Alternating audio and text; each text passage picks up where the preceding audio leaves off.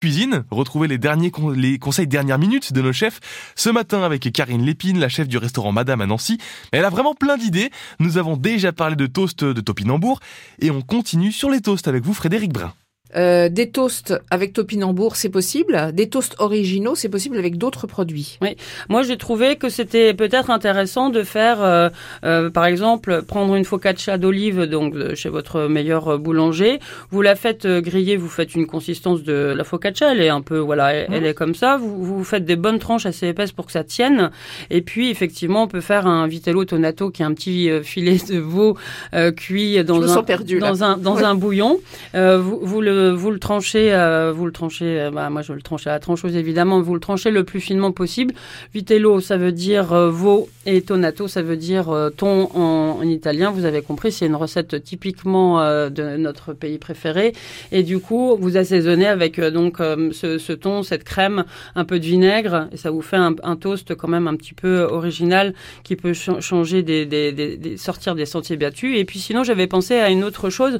On peut prendre comme base de, de toast en fait euh, une, euh, une, pomme de terre qui serait cuite, qui serait peut-être euh, une, une vitelotte parce que c'est violet, c'est un peu beau, ou une pomme de terre du coup qui se tient. On va la cuire en rampe des champs, juste l'appeler. Donc vraiment que qu'elle soit qu'elle soit cuite. Mais vous voyez ce que je veux dire? Pas que ça nous fasse une purée dans les doigts au moment de trinquer. Et puis après on peut prendre des des harengs euh, des harengs à l'huile et puis mettre juste un petit peu de, un petit pickles d'oignon. Euh, euh, comme ça, c'est vinaigré et ça change du pain, du toast du pain. Et on pique tout avec un cure-dent sur la, la pomme de terre. Ou mettez peut-être quand même une petite coupelle pour être sûr, pour pas que le tapis en prenne soit de la fête aussi. ça fait beaucoup de, de belles idées, hein, originales. Merci. Pour les toasts on a le houmous, bien sûr, citron confit avec euh, des petits graissins.